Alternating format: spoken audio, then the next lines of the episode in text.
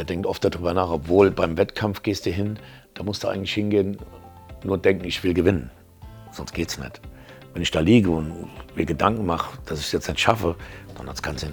Bankdrücken ist seine Leidenschaft geworden. Und wahrscheinlich die beste Bewältigungsstrategie, die er für sich finden konnte. Theo Strippel war ein bewegungsfreudiger Jugendlicher, der seinen Drang nach sportlicher Ertüchtigung in allen Zügen auslebte. Bis zu seinem 18. Lebensjahr. Es kam zu einem folgeschweren Unfall, der seinem Leben eine neue Ausrichtung abzwang. Er wurde vom Fußgänger zum Rollstuhlfahrer auf Lebenszeit. Er sagt, die Vergangenheit in meinem Leben ist auch immer Gegenwart für mich. Unser Gespräch entstand eher zufällig, denn er ist ein Freund von Johannes Schermbach, den ihr aus der zweiten Episode kennt. Er wollte unbedingt, dass diese Geschichte erzählt wird. Und ich möchte diese Episode einem wirklich guten Freund widmen, dem ein ähnliches Schicksal widerfahren ist. Mein lieber Alex, dieser Podcast, der ist für dich. Wenn du eine Frage zum Thema mentale Stärke hast, dann schreib mir unter podcast.kachemba.de und ich werde versuchen, deine Frage über den Podcast oder in den Tutorials zu beantworten. Lass uns gemeinsam mentale Frische in die Welt tragen. Teile den Podcast mit deinen Freunden und in deiner Community.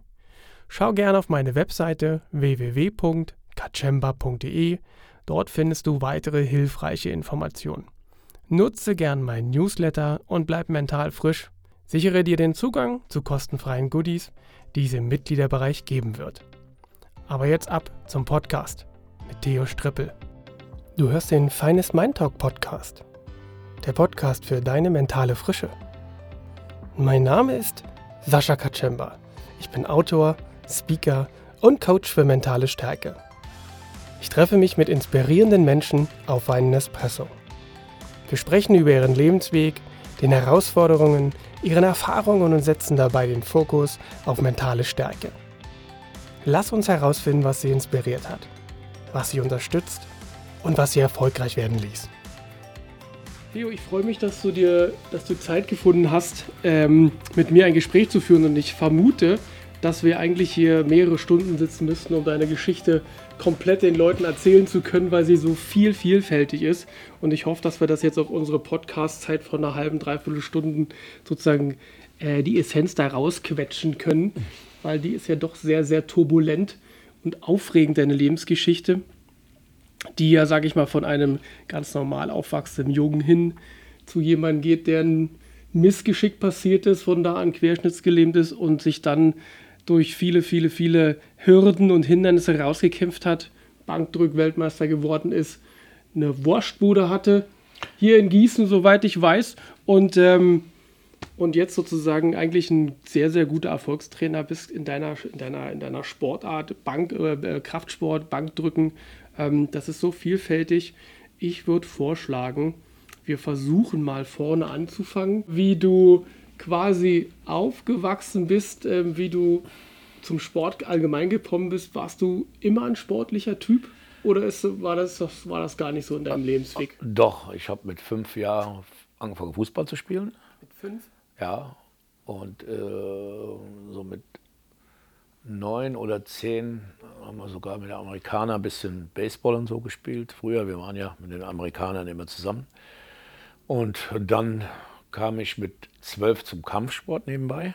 Was für einen Kampfsport hast du gemacht? Haben, äh, Alt Kung Fu mit äh, Taekwondo, Stockkampf gemacht.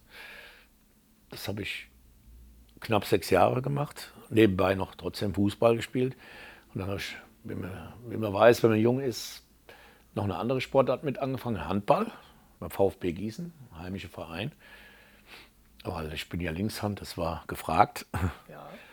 ähm, habe das zwei Jahre gemacht, aber habe das dann auch fallen lassen. Ja, und dann war ich am Ende Fußball und Kampfsport noch ein bisschen, bis zu meinem Unfall. Ne? Wie gut warst du in den Sportarten? Warst du sehr im Wettkampfbetrieb drin? Hast du, also, also hast du es leistungsorientiert gemacht? Also ich sag, damals war das mehr so Freizeitsport. Weißt du? Hast du, du hast als junger Kerl Fußball gespielt, okay, hast du geträumt, mal ein Star zu werden, macht ja jeder. Äh, Handball, okay, das habe ich gemacht. Ein Freund hat es auch gemacht und hat mal mitgemacht. Ne? Und ja, Kampfsport war so für mich, äh, ich habe das gerne gemacht, nicht um mich irgendwie zu präsentieren, sondern weil ich, ich habe die Disziplin geliebt, was die Strenge. Das war schön. Das, und der Trainer war auch sehr gut, damals in der Osthalle hier. Ein sehr guter Mann. Wir haben uns auch so privat gut verstanden, bis das dann mit meinem Unfall kam. Logisch habe ich dann Kampfsport auch sein lassen müssen. Äh, ja, da kam erstmal die Trauerzeit, ist klar. So. Da können wir noch mal kurz einsteigen für die, die dich jetzt, jetzt sozusagen nicht ganz kennen. Du hattest mit 18 den Unfall? Mit 18 bin ich 12,5 Meter vom Baum gefallen. Jetzt frag mich, was machst du auf dem Baum? Genau, was machst du auf dem Baum? Die Klassikerfrage. Ja, das ist, ist schon so wie ein Kassettenrekorder als wieder Replay. Ja. ähm, das habe ich auf dem Baum gemacht. Wir haben damals, äh, es war jugendliche Leichtsinn, wir haben was ein bisschen Umdrung, Spaß gehabt. Und äh, bin in der Kneipe und habe mich da ein bisschen mit jemandem gestritten gehabt. Und ja, die hat die Polizei angerufen, ich Idiot, auf Deutsch gesagt, bin ums Haus gerannt und was mache ich? Stehe im Baum, kletter hoch. Weil, das muss ich auch noch sagen, was ich noch vergessen habe, ich habe Freistilklettern gerne gemacht. Okay. Verdammt gerne gemacht. Ja, äh, ja. ich habe aber nie gedacht, dass ich mal vom Baum runterfalle. Ich bin ja so Dinger ohne Ast hochgekraxelt. Ich war zwölf Meter oben. Ja, Polizei kam, geblendet. Also ich wollte erst gar nicht runter, Diskussion geführt. Und ja, ein Scheinwerfer hoch, es war abends, es war im Oktober, am 27.10. 81. Nee, 80, gell? 80, ja. 80. Ja, und ja, ich wollte dann auch runter, habe ins Licht geschaut und pack in die Blätter rein. Bin abgerutscht, auch oben war so ein bisschen Moos am Baum, Wetterseite. Und ja, und dann bin ich runtergefallen und da weiß ich erst mal drei Tage, war ein Filmriss, war im Koma, bin in Bad Wildungen, Werner Wigger Klinik wach geworden. Und an dem Tag war alles auf Null. Da sozusagen. war erstmal, naja, wenn man so zurückschaut, kannst du dir ein bisschen vorstellen. Da bist du erstmal geknickt. Ich wusste erst gar nicht, was ich habe. Du, ex, du kriegst das erstmal gar nicht mit. Das war ein paar Tage Schockzustand danach. Also ich nur geweint und Gedanken gemacht, was machst du? Und die Beine waren weg. Das kann man sich gar nicht vorstellen. Du liegst da, willst du irgendwas bewegen, guckst deine Füße an und nichts funktioniert. Ja, das war dann erstmal ausgeflippt. Ja, da kam auch ein Kollege, Psychologe zu mir, gute Gespräche geführt und ja, ich habe dann einfach nur noch gedacht, ich will irgendwie fit werden, raus. Ne? Ja, bin dann nach sechs Wochen Intensivstation runtergekommen, Normalstation, und habe dann so ein bisschen mitbekommen, dass die Leute auch im Rollstuhl Sport machen, ne? dass sie was tun. Da habe ich damals gedacht, naja, was willst du eigentlich als Rolli noch machen? Gar nichts. Ne? Bis ich dann auch später in der Sporthalle runterkam, habe ich halt gesehen, Basketball gespielt. Das war das Erste, was ich gesehen habe. Tischtennis und Schwimmen, bla bla bla. Denke ich, oh, wie machen die das? Ne? Bin dann aber auch, äh, also in der Zeit, wo ich in Reha war, habe ich dann so ein bisschen angefangen, Basketball zu spielen. Ne? Gut, Interesse war da, aber man kann das nicht erklären. Wenn du einen Unfall gehabt hast, hast du anderen Sachen im Kopf. Also du kämpfst mit dir selbst, mit, dein, mhm. mit deinem ja, dein Leben. Was machst du? Was machst du später? Was passiert? Wie alt wirst du? Lauter so Sachen kennen durch den Kopf ne? mit jungen Jahren. Ne? Ja, und habe bin ich dann erstmal in ein Loch gefallen, bin dann auch äh, Alkohol, Alkohol, damals auch äh, ja, haschig, äh, mit Leuten zusammengekommen. Und das hat mich irgendwie betäubt. Irgendwie was du da mit anderen Sachen beschäftigt hast, vergessen. Mhm. Das Schlimme war aber immer der andere Tag. Es wird ja immer schlimmer, es geht ja nicht weg. Ne? Mhm. Du machst ja nichts dagegen. Also tust dich nicht beschäftigen, außer Messdrogen und alles. Ich bin ja voll einer, mittlerweile voll gegen Drogen und alles. Ich war auch im Anti-Doping-Verband, war ich zehn Jahre im A-Kader war, von der Nationalmannschaft später und habe dagegen gekämpft und heute auch noch. Ne? Ja, und habe dann, ja, dann habe ich noch angefangen, richtig mit dem Sport, knallhart, 84 auf 85. Wie alt warst du da? Rechne doch. 80 war ich. 18. so knapp Mitte 20. 82, nee. Ja, 24, 24. Das heißt, du, du hast 24, vier, vier fünf Jahre ja. gekämpft. Ja, also ich habe dann selbst äh, praktisch äh, ja, fast so einen Entzug selbst gemacht und bin äh, über ein Jahr, habe nichts mehr, gar nichts mehr angerührt, auch nichts mehr groß gemacht. Also sportlich versucht mich dann wieder ein bisschen zu fangen. Ich habe unter anderem, ich weiß nicht, ob du das kennst, Lan Dill, Basketballer. Sagt mir vom Sagt euch das was? Das ist ein super, super erfolgreicher Basketballverein in Rollstuhl, also Rollstuhlfahrer. Den haben wir mitgegründet 1982, da war ich auch schon dabei, aber es war die Zeit der Übergang, wo ich ein bisschen was gemacht habe und ja, 82, 83, 84 da aufgehört habe und kam so durch Zufall in Reha dann nochmal, wo ich auch immer war, Bad Wildungen, Werner Wecker Klinik, auf den Kraftsport. Das ist äh, Hans Kneller, hieß Bundestrainer und äh, Vizepräsident Leichtathletik, der Rollstuhlfahrer und halt Schwerathletik. Würdest du sagen, bevor wir auf deine Kraftsportkarriere ein, eingehen, ähm, dass dir deine sportliche Karriere, die du vorher gemacht hast, insbesondere der Kampfsport, wo du ja sagst, dass dir die Disziplin und die Strenge dort, äh, dass du das mochtest, dass das etwas war, was tief in dir drin dich über die Zeit gebracht hat? Vom sozusagen vom knapp aufgeben zum wieder, wieder Lebensmut fassen? Ja, das schon. Also der Sport, diese Sportart ja, ja. hat mir auch richtig Spaß gemacht. Das sage ich ja heute noch. Ich bin ja heute noch einer, wo äh, hier und da mal so im Internet ein paar Wettkämpfe an sich anschaut, aber dann immer wieder so in ein Loch fall im Gedanken denke ich, ja, mhm. scheiße.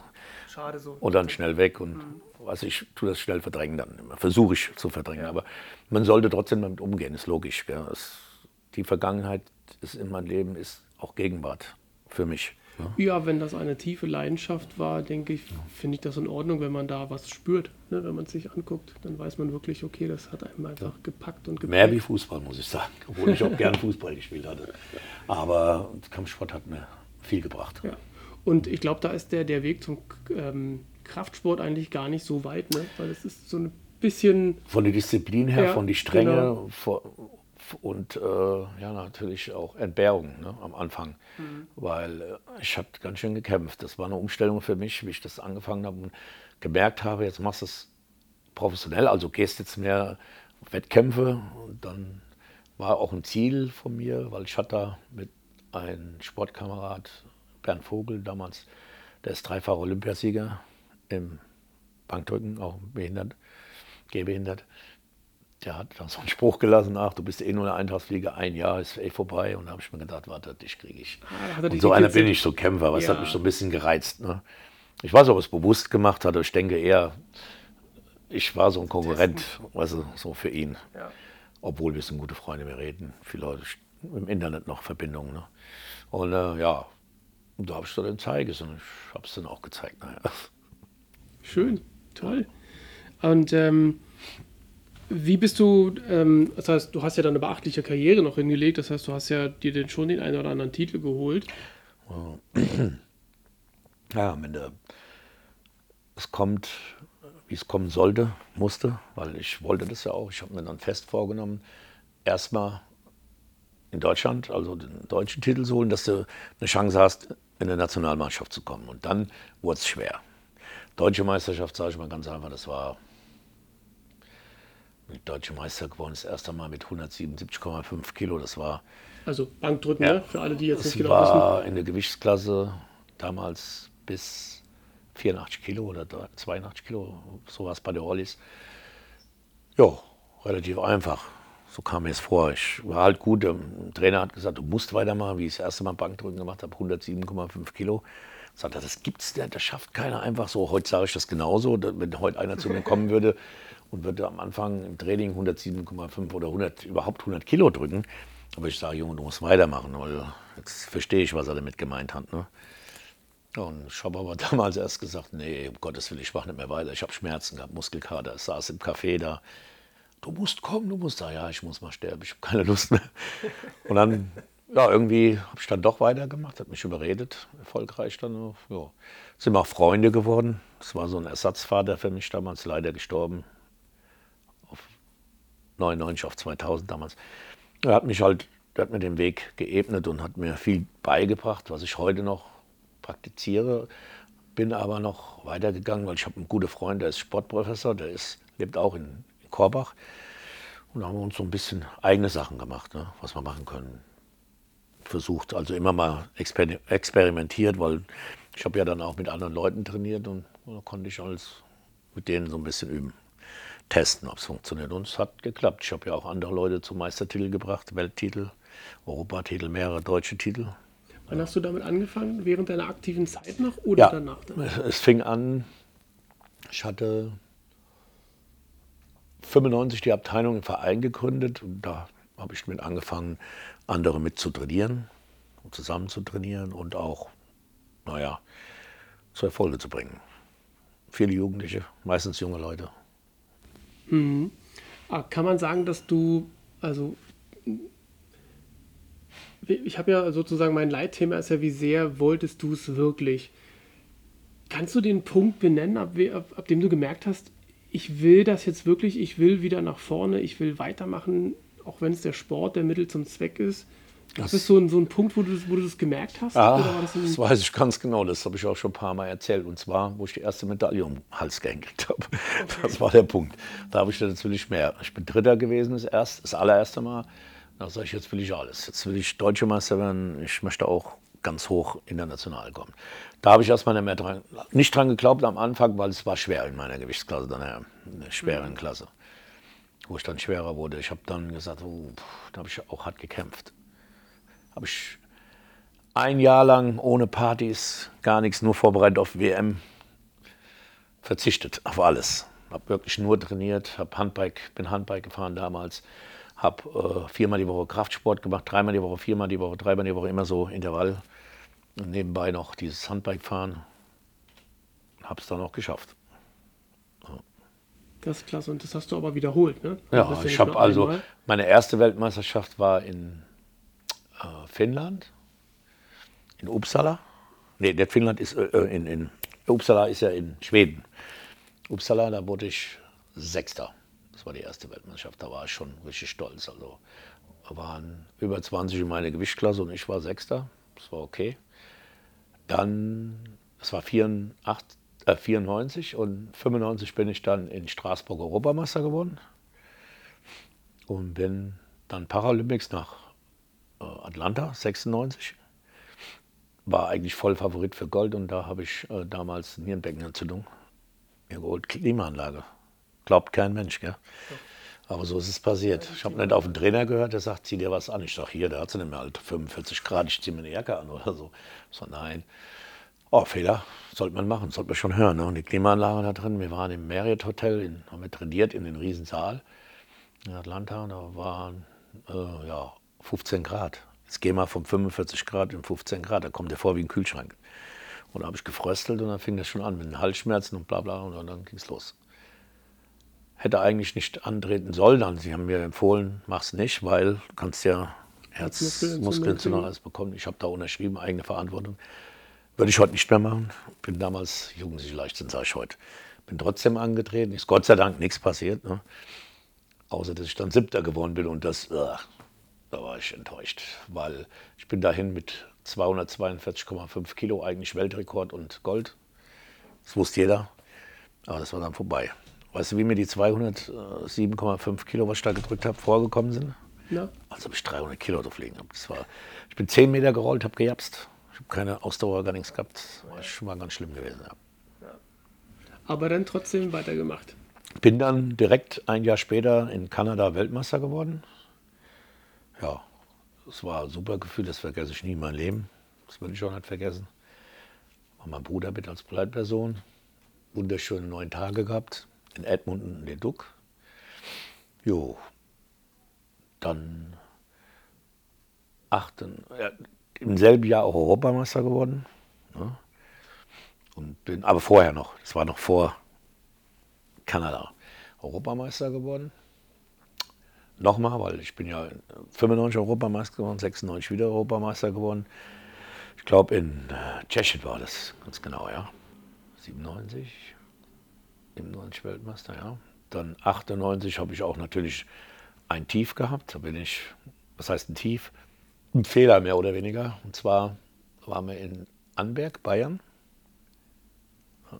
Die Weltmeisterschaft im eigenen Land gehabt. Presse, alles war mit dabei, alles super. Tamara Althaus ist Weltmeister vor mir geworden. Dann kam ich dran. Die mit 220 Kilo im ersten Versuch raus. Fehler. Zweiter Versuch. Gut, es geht erst noch zwei Versuche. Zweiter Versuch. Selbe Fehler. Also, habe es auf der einen Seite nicht hochgekriegt. Jetzt hast du noch einen Versuch. Weißt du, was dann in dir vorgeht? Als Sportler, wenn du selber Sportler bist, kannst du dir vorstellen. Ich habe gedacht, oh ey, ich habe mit mir gekämpft. Du musst jetzt, die Hütte war voll, Leute aus Gießen, alle mit Presse mit und jetzt versagst du hier. Ne? Und so ist es dann passiert. Im letzten Versuch, ich habe es zwar hochgedrückt, aber ist das Band ab, Handgelenk? Handgelenkband ab, abgesprungen. Ich gucke drauf, bleib stehen, darfst, kannst drücken. Und wenn du anhältst und nachdrückst, ist ungültig. Dann habe ich 2 zu 1 ungültig gekriegt und bin rausgeflogen. Okay. Bei einer WM in Deutschland. Das ist bitter. Aber nur mal kurz für, für die, die das jetzt vielleicht A nicht sehen und B nicht ganz wissen beim Bankdrücken. Das heißt, äh, da, da geht es ja nicht nur darum, das Gewicht irgendwie hochzukriegen, sondern es muss gleichmäßig von unten nach oben geführt werden. Das ist eine Disziplin. Ne? Und wenn du da einen Unterschied hast in der Länge Du darfst ein bisschen schräg drücken, musst aber durchdrücken. Wenn ja. du anhältst, nachdrückst, es geht nicht mehr. Kopf darfst du nicht heben, Hintern nicht, oder du darfst die Füße, also in Fußgänger jetzt, sage ich mal, die dürfen die Füße nicht heben. Ja. Und ja, drei Versuche, also drei äh, Befehle, also sag mal, Start, Press, ablegen. Ja. Du hebst raus, hast eine Minute Zeit. Die Zeit wird eingehalten, wenn du das Gewicht rausdrückst. Und dann drückst du, sagt er, also er sagt dann, wenn das nicht mehr wackelt, die gucken erst, Hand hoch, drei Kampfrichter, ganz ruhig, Start, dann geht runter, Brust berühren, Press, oben ablegen. Machst du einen Fehler, legst einfach ab, ungültig, egal wie schön du gedrückt hast. Wahnsinn. Ist ja ein schmaler Grad. Das ist auch nicht so hat, einfach. Der hat da nicht geklappt. Ähm, ich will noch mal auf eins zurück. Du hast vorhin erwähnt, ähm, du hast deinen Bruder mit dabei gehabt. War deine Familie dein, dein Fels in der Brandung oder waren das andere Personen? Nein, also Familie, klar, wir halten ja auch zusammen, das ist logisch. Ne? Meine Brüder haben halt viel dazu beigetragen, dass ich auch wieder fit wurde. Mhm. Ich wollte am Anfang, jetzt gehen wir nochmal zurück, von einem Unfall, gar nicht raus. Also ich habe so ein Schamgefühl gehabt, mich mit dem Rollstuhl draußen sehen zu lassen. Ich war 18, was ist es noch? In dem Jahr bin ich ja 19 geworden. Und da habe ich mir gedacht, ah nee, nix, bleibst in die Bude. Ich habe Schiss gehabt, rauszugehen. Und mhm. meine Kumpels haben mich immer besucht und ich habe nie im Rollstuhl gesessen. Ich habe mich immer auf die Couch gesetzt oder so, Rolli im Zimmer bringen lassen. Das habe ich irgendwie dafür geschämt, ne? was falsch ist, was Schwachsinn ist, Idiotie. Ja, ne? halt. ja, und die waren dann immer bei mir und dann war es Sommer und dann haben sie gesagt, ja, sag mal, hier, komm raus jetzt. Ne? Ich nix, kein Bock und so. Und dann hat mein Bruder, mein ältester Bruder, mich einfach geschnappt mit einem Kumpel vorne. Olli, ich, ich habe versucht, mich irgendwie da, dann habe ich gesagt, ach, komm, ich weiß drauf, sind wir raus und zack und so war ich dann draußen. Ne? Okay, das heißt, die haben dir, die Familie, aber auch die Freunde haben dir den, ja, den Mut gegeben und sagen, hey, das Freunde, so, klar, also die waren auch bei uns, äh, bei uns ist, wo ich wohne, groß geworden bin, das ist ein Zusammenhalt auch da. Ne? Okay, das ist toll. Du bist also, also ich sag mal, das ist ja ein Sammelsurium an, an Wahnsinnserfahrungen, die du nicht nur sportlich, sondern ja auch, auch persönlich gemacht hast. Ähm, war das, waren das die ausschlaggebenden Momente, wo du gesagt hast, das gebe ich jetzt in, als Trainerform weiter? Oder war das, war das ein Übergang, den du gar nicht so, so wahrgenommen hast? meine Tätigkeit jetzt als Trainer als. Trainer, wo du gesagt Boah, hast ja gesagt, äh, irgendwann hast du ja auch angefangen, Leute zu trainieren. Ich habe das ja erstmal gar nicht so gesehen. Ich habe einfach gesagt, komm, denen zeigst du es jetzt auch, weil die mitmachen wollten. Es war schon gewollt, dass sie was tun, dass sie was Erfolge holen. Ne? Aber der Übergang war nicht so gewollt. Das hat sich ergeben nachher. Ne? Mhm. Ich habe dann auch einen, einen, einen Übungsleiterschein gemacht für Rollis und Fußgänger. Ich sage Fußgänger. Mhm. Das ist halt, sagen wir so. Und in Bad Wildungen auch damals. Und wollte eigentlich noch einen Trainerschein machen, habe es aber nicht gemacht. Also offiziell. Sollte Bundestrainer machen sogar nachher bei den Rollis. Also sagen wir mal bei den Behinderten. Ne? Jo. Habe es aber nicht gemacht, weil ich wollte einfach nicht bei uns raus, weil ich weiß, was auch da, was Arbeit dran hängt. Ne? Mhm. Das ist viel Arbeit. Und dann wenig Zeit für uns, für unseren Verein. Und da war ich ja auch fest verankert, fest verwurzelt. Und ich habe mehrere Angebote gekriegt, VfB Gießen, MTV, damals eine Kraftabteilung aufzumauen. Da habe ich gesagt, nee, ich verlasse meinen Verein nicht. Bin treu geblieben. Okay. Bis heute. Ja. Aber über diesen Verein hast du dann im Endeffekt die Trainerkarriere trotzdem gestartet ja. für dich ja. in dem Verein und ja. hast ja auch Erfolge oder kannst Erfolge verzeichnen. Was war der, der größte davon bis jetzt? Tamara Althaus, neunfache Weltmeisterin. Etliche, ich kann jetzt gar nicht sagen, wie viele Weltrekorde, schöne Zeiten erlebt, wunderschöne Turniere erlebt, Wettkämpfe, Wahnsinn. Viele Leute kennengelernt, international, immer heute noch, immer noch Kontakte über Facebook. Ja. Mhm. Das war mit das Schönste. Und dann ja, andere junge Leute, Vize-Weltmeister in Texas, ja, deutsche Titel etliche geholt mit Leuten. Ne? Meine Ex-Frau, habe ich zweimal zum Weltmeister gemacht, ne? mehr oder weniger. Ja, auch mehrere deutsche Titel geholt. Ein Freund von mir, auch Europameister in der Altersklasse 1, also ab 40 AK1 nennt sich das dann. 40, 50 AK2, so geht es halt gestaffelt in Altersklassen. Mhm. Würdest du da für dich ein Talent er erkennen?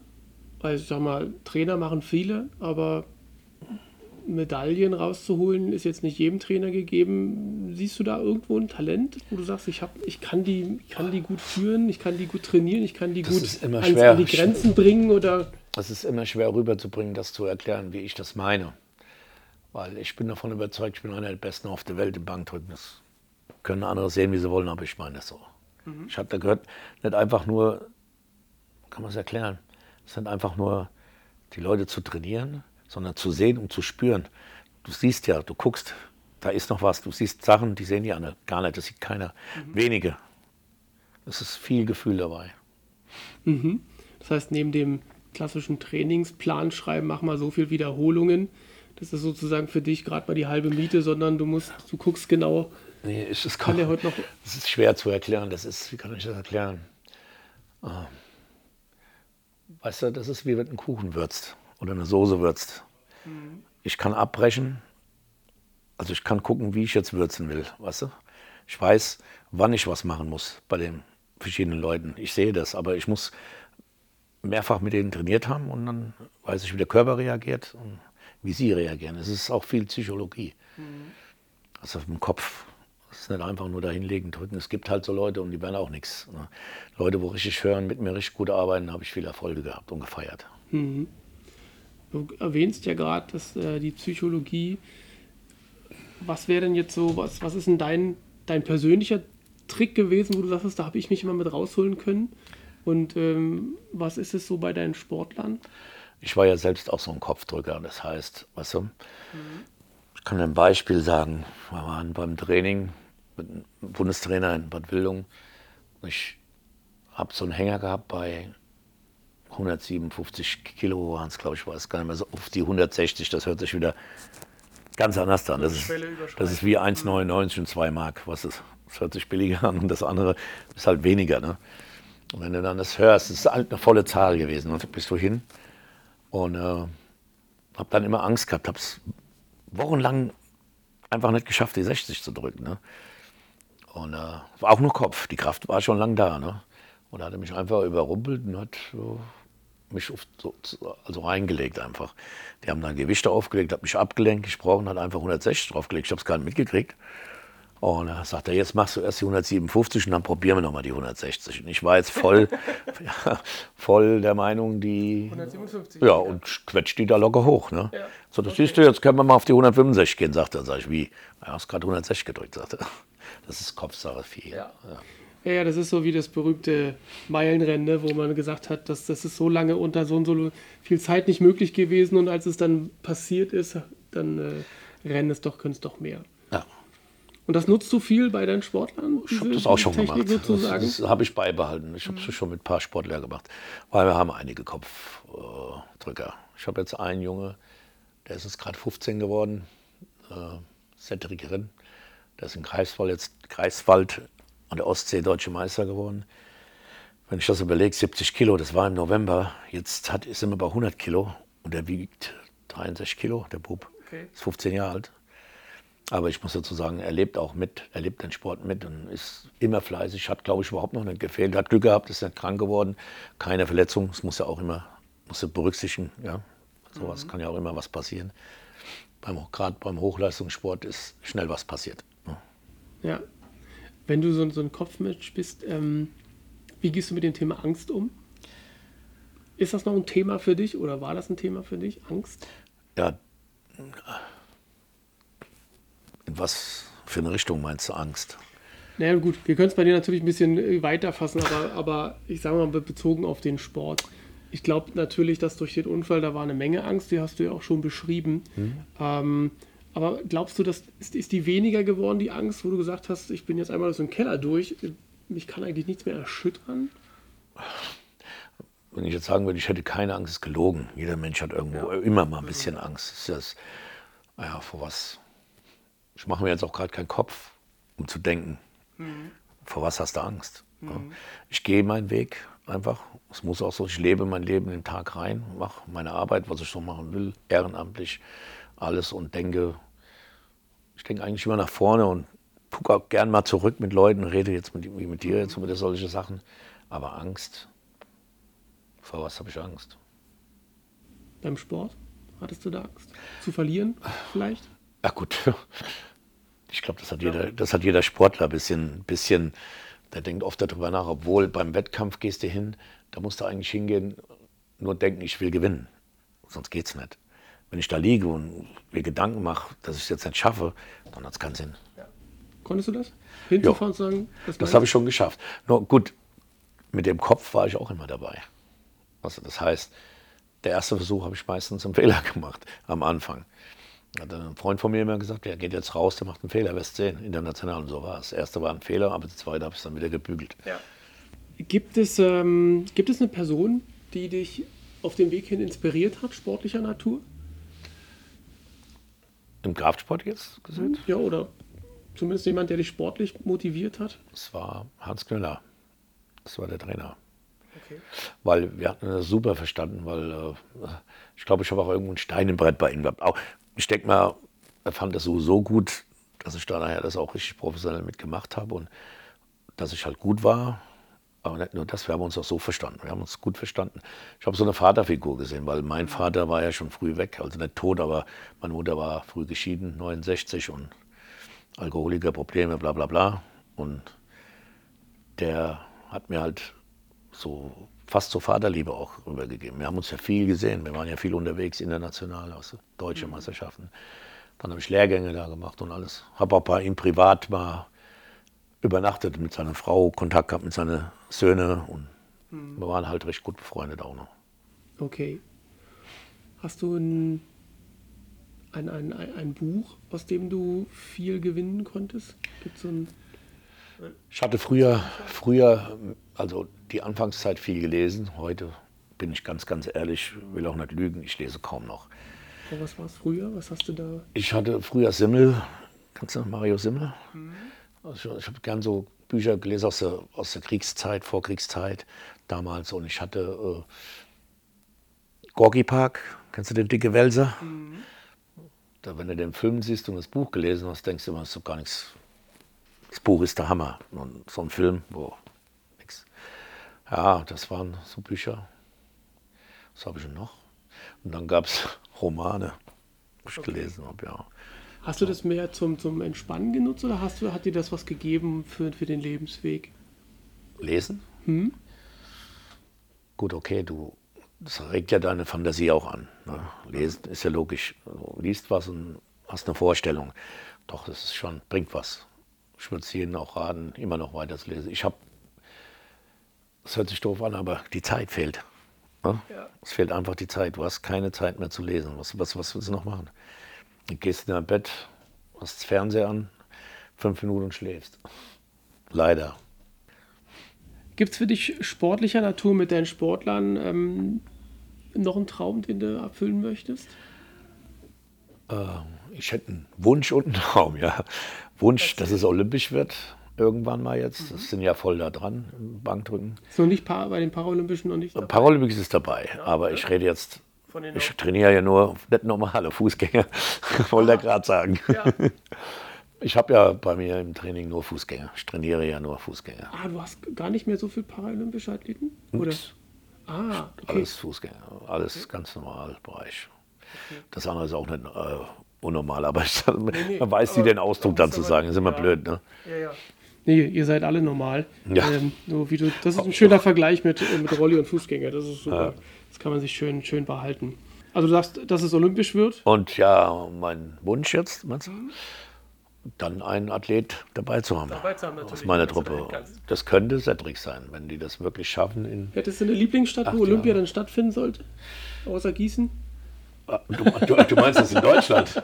ja, weiß ich nicht. Kann ja auch sein, dass du irgendwo nochmal hin möchtest. Ach. Das wäre dann schön, wenn man es verknüpfen könnte. Wo will ich denn hin? Wo will ich denn gerne mal hin? Ich war unterwegs viel. Es war Sydney, war ich auch. Ich war, wo will ich am liebsten nochmal hin? Ich würde reizen, ein Stück weiter hoch, Neuseeland.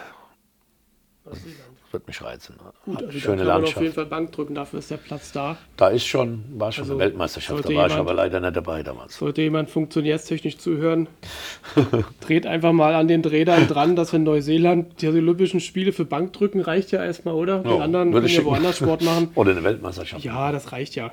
Das muss doch machbar sein. Also ist rausgeschickt, mal gucken, was passiert. Rückblickend nochmal so kurz vor Schluss die Frage rückblickend, was hat dich an, an deinen Erfolg glauben lassen?